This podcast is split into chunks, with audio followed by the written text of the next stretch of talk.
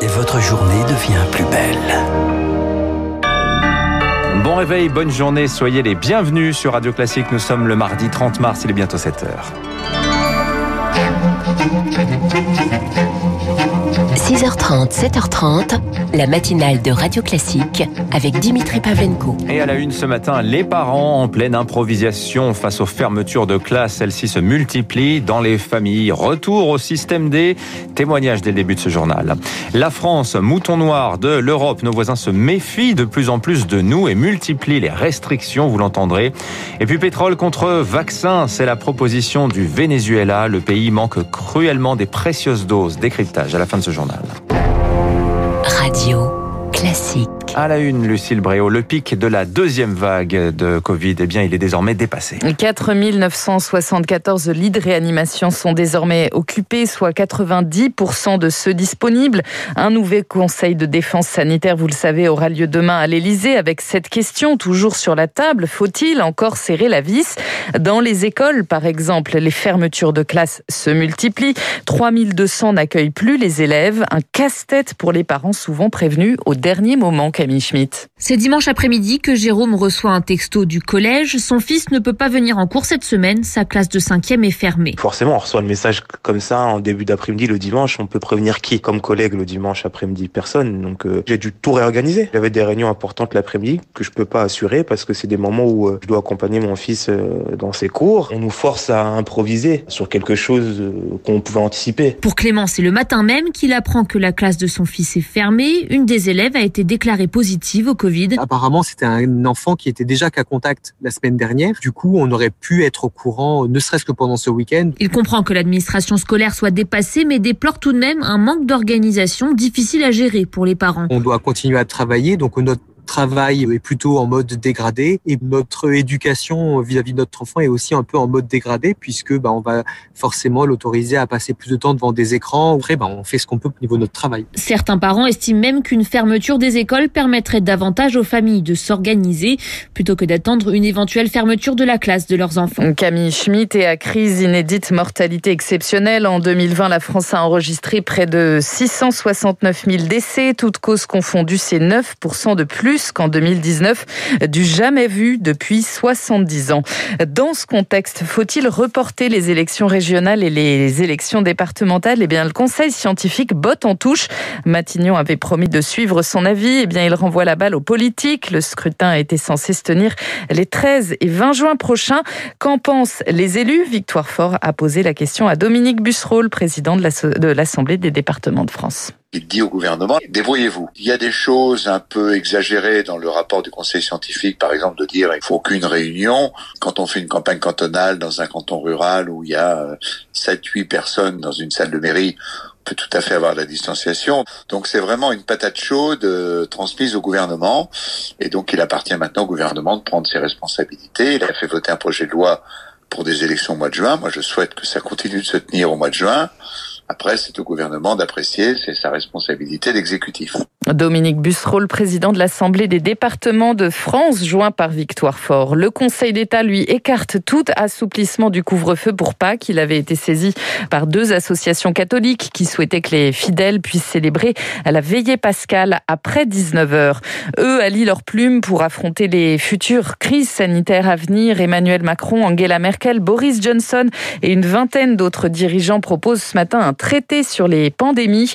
Ils veulent entre autres faire du vaccin un bien public mondial. Les dirigeants des États clés du G20, États-Unis et Chine en tête ne sont pas signataires. Le Maroc, lui, suspend ses vols avec la France. La mesure s'applique aussi à l'Espagne. Elle prendra effet ce soir à minuit pour les vols à destination et en provenance des deux pays. Face à la flambée du virus chez nous, nos voisins européens aussi multiplient les restrictions à l'encontre des Français. Rémi Vallès, il se méfie ouvertement. Oui, car la France fait désormais figure de chat noir, avec ses dizaines de milliers de nouvelles contaminations quotidiennes et son taux d'incidence moyen 2 à 7 fois supérieur à ses voisins. Une dégradation de la situation sanitaire qui inquiète les pays frontaliers au moment où les choses semblent s'améliorer pour certains d'entre eux. En Grande-Bretagne, par exemple, alors que l'on entame la deuxième phase du déconfinement, Londres n'a enregistré aucun mort du Covid ce dimanche, une première depuis six mois. Alors pour se prémunir de toute reprise épidémique venue de l'Hexagone, nos voisins multiplient les restrictions L'Espagne exige désormais un test PCR négatif de moins de 72 heures pour franchir la frontière. C'est plus ou moins la même chose en Allemagne, qui vient de placer la France en zone à haut risque, ce que pourrait bientôt faire le Royaume-Uni et l'Italie, car l'inquiétude est grande à cause des vacances scolaires qui débutent le 10 avril en France. Un afflux de frontaliers venus profiter d'une vie moins cadenassée et redoutée, comme on le voit avec les nombreux Français présents en ce moment dans les rues de Madrid. Rémi Vallès et de 4, le vaccin de l'américain Johnson Johnson sera livré en Europe à partir du 19 avril prochain. Le laboratoire vient de l'annoncer. L'Union européenne a commandé 200 millions de doses au total. Il ne nécessite qu'une seule injection. Aux États-Unis, pendant ce temps, 90% des adultes seront éligibles au vaccin d'ici trois semaines, d'après la Maison-Blanche.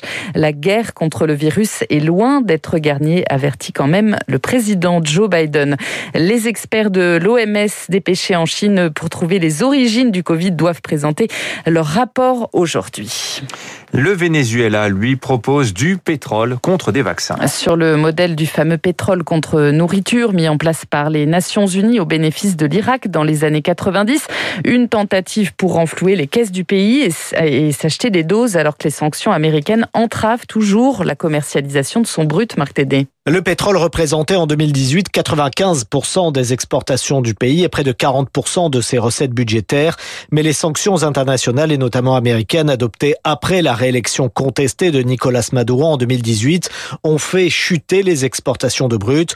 La production a d'ailleurs été divisée par 6 depuis et avec cet appel, le Venezuela espère pouvoir vendre à nouveau son pétrole à l'étranger. Détail Gaspar Estrada, directeur de l'Observatoire politique de l'Amérique latine des Caraïbes. Ce qui est important pour le Venezuela, c'est de pouvoir réexporter à nouveau son brut pour pouvoir avoir une nouvelle marge de manœuvre financière et pouvoir en effet importer des vaccins.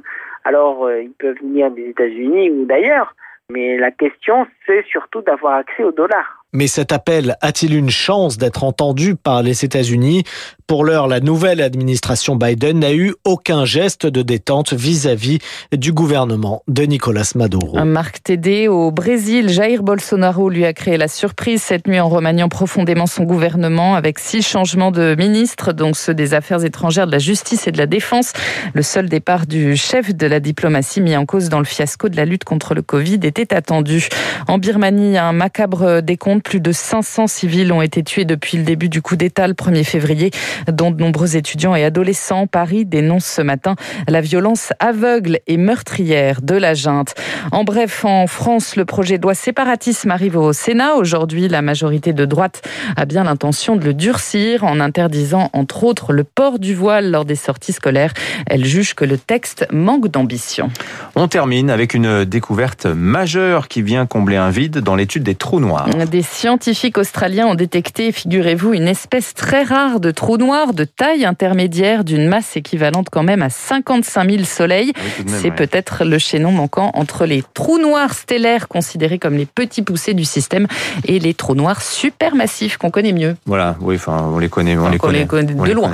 Les experts les connaissent bien. Voilà. Nous, un petit peu moins.